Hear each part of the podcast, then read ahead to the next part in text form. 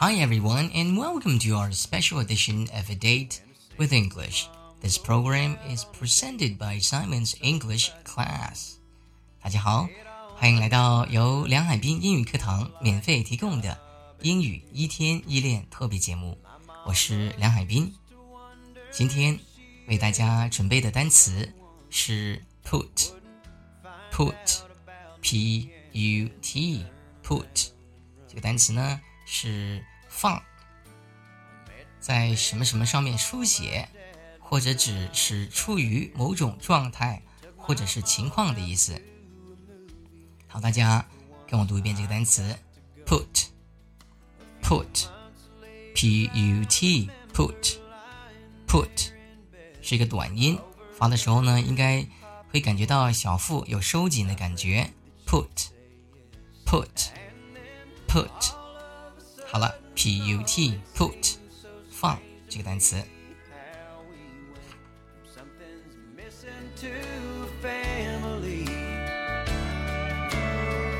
Looking back, all I can say about all the things he did for me. 好，下面我们一起来练习一下 put 这个单词的具体的一些用法。首先，我们来看一下第一个意思，也是最基本的意思是放的意思。放，把某样东西放在什么地方？你在我的咖啡里面放糖了没有？我要喝甜一点的。哎，所以你在我的咖啡里面放糖了没有？可以说成 Did you put sugar into my coffee? Did you put sugar into my coffee? 这里注意，前面 did。You 这两个词呢，在正常的语速当中会发音发成 Did you? Did you? Did you? Did you put sugar in my coffee? 这样读才是正常的发音。当然，说慢的时候，我们也可以说成 Did you put sugar in my coffee？这样说也是对，也是正确的，也不会错。哎，但是当我们这个真正的外国人在说话的时候呢，他们说 "Did you" 的时候呢，我们应该要听懂，right? So did you put sugar into my coffee? Did you put sugar into my coffee? 你在我的咖啡里放糖了没有呢？好，我们再看一个例句，有问题，请举手，请举手。Right? So put your hand up if you have any questions. If you have any questions，如果你有什么问题的话呢，就可以这样说：If you have any questions。好了，再说一下完整的句子。有问题请举手。Put your hand up if you have any questions. Put your hand up if you have any questions. 再说一遍。Put your hand up if you have any questions.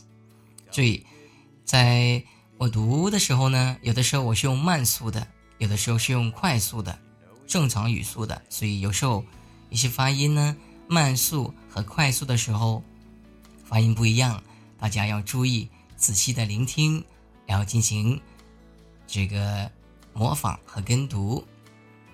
我再读一遍正常语速，有问题请举手，Put your hand up if you have any questions。Put your, put your, put your 要讲发。Put your, put your hand up if you have any questions。有问题请举手。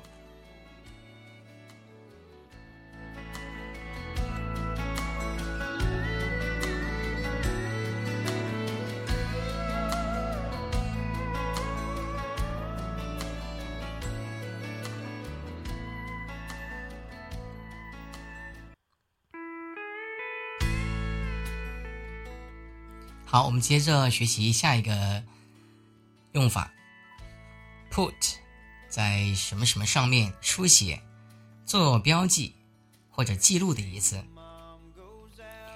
在这里填上你的名字，put your name here，put your name here，或者读成 put your name here，put your name here。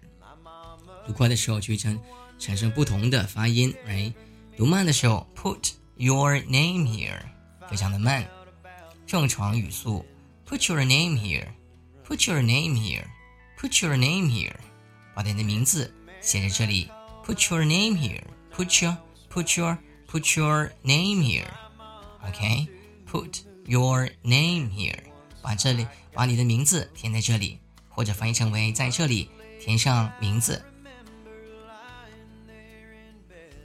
有的时候，我们和别人约时间，对方说了说了一个时间之后呢，我们呃会把它记下来，以表示对方比较重要，或者是我们怕自己忘记，也会把它记下来。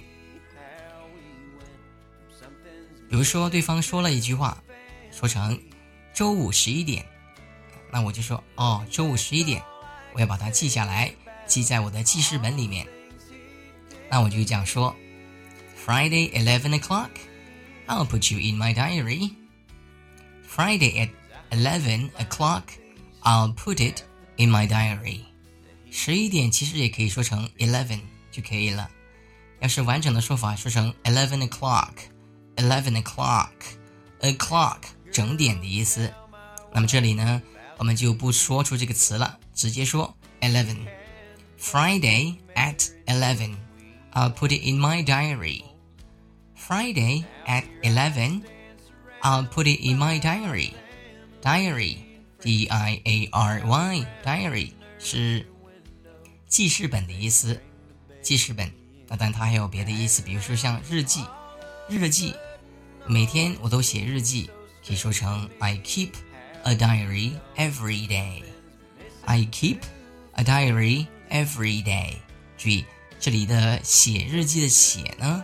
它不是用我们呃学的过的单词叫 write，w r i t e 是写的意思，但是写日记呢不用这个词，而是用 keep，k e e p keep 这个搭配，keep a diary 是写日记的意思。我们再说一遍，我每天都会用英语来写日记，I keep a diary in English every day，用英语。in English.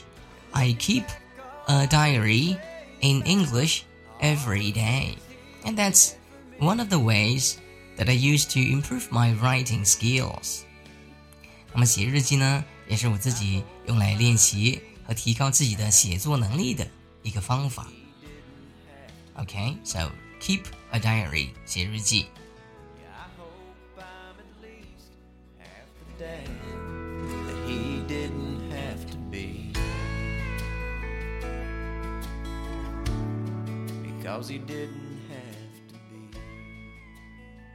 在一开始的时候呢，我们说了三个意思，一个是放，一个是书写，一个是使处于某种状态或者是情况。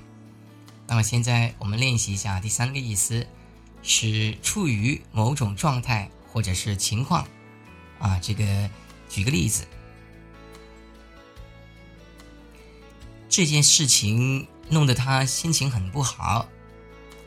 The incident put her in a bad mood.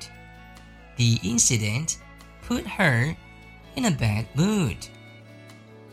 In a bad mood 是指心情不好的意思，也可以简单的说成完整的句子说成 I am in a bad mood.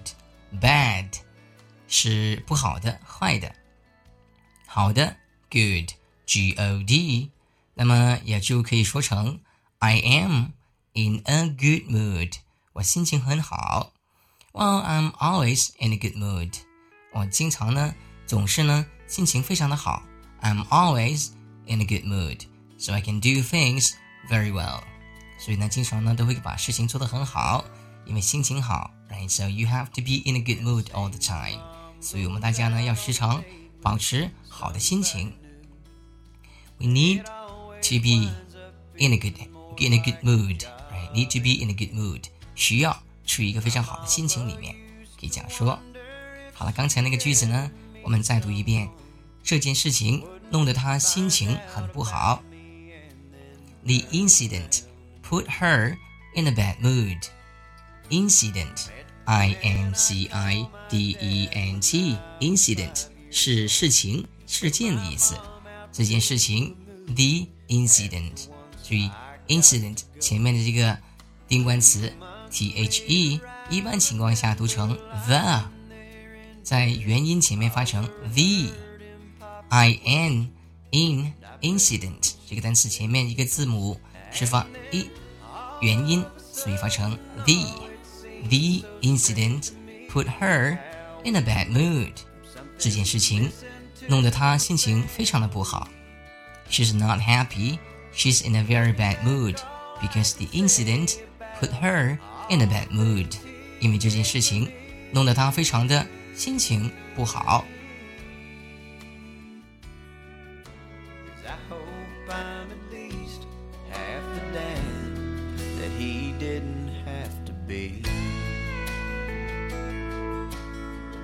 好，下面呢，我们一起来学几个短语动词。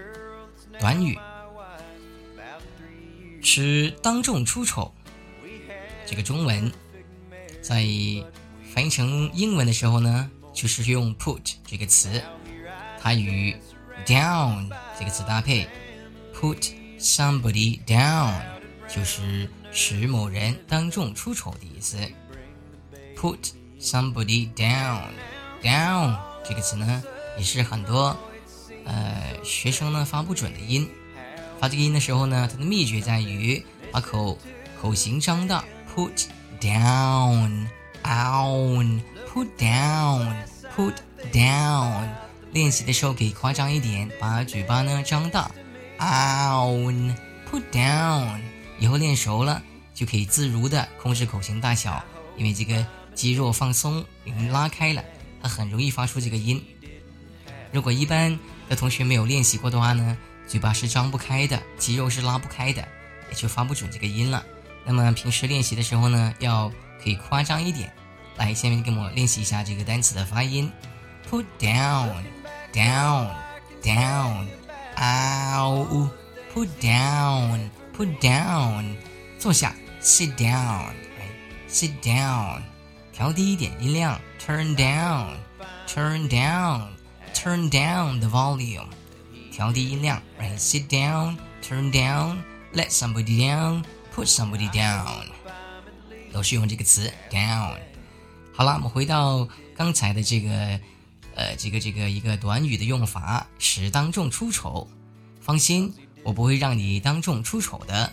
可以这样说，Don't worry，I won't。put you down in public.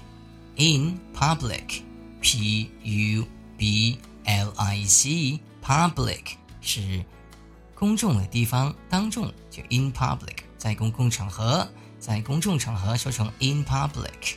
放心，我不会让你当众出丑的。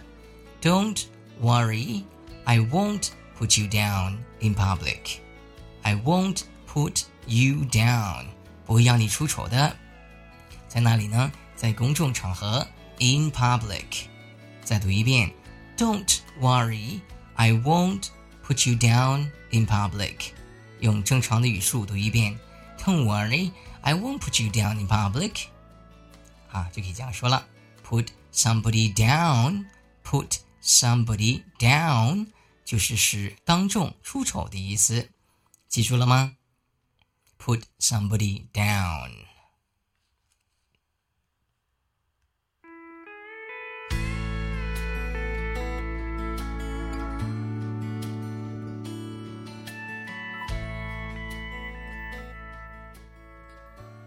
再来学一个短语，put something down to。put something down to，它是指把什么什么归因于什么。你认为她是靠什么成功的？What do you put her success down to？What do you put her success down to？成功，success，s u c c e s s。你认为她是靠什么成功的？什么 ？What？What do you, what do you put her success down to？就可以直接说成这样，哎，所以 put something down to 是把什么什么归因于什么的意思。我们再说一遍，What do you put her success down to？What do you put her success down to？就是你把她的成功归因于什么啊？ 就是他问问问你，你认为怎么样？ 你认为他是靠什么成功的？What do you put her success down to?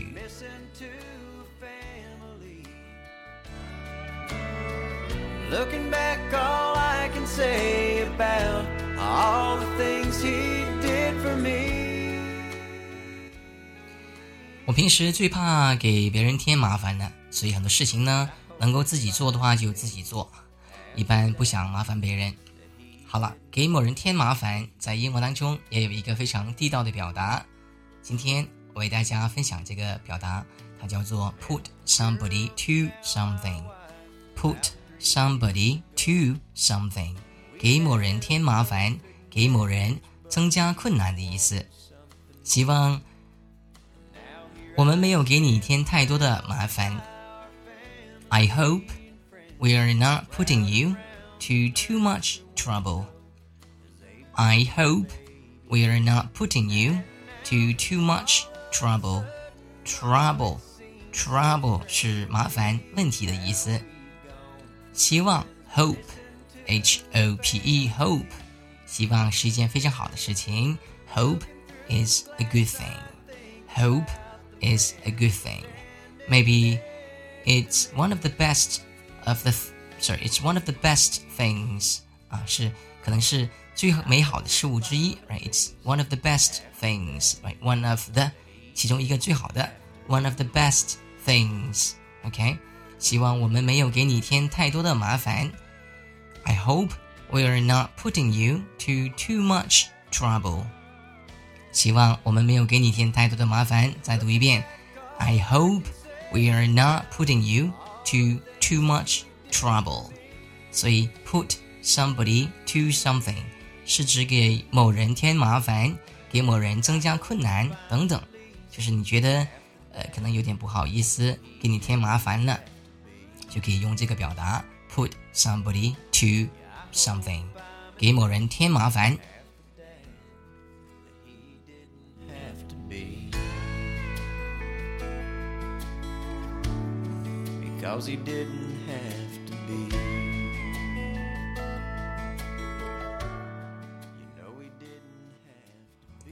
好了，那么今天的课堂就到这里。如果你想学习更多精彩的英语课程，请关注“英语一天一练”微信公众号。记住，是“英语一天一练”微信公众号。英语一天一练微信公众号。Okay, now I think it's time for me to say goodbye again. Thank you very much for listening to our program. This is your personal English coach, Simon with Simon Education in Shenzhen. Bye. I'll see you next time.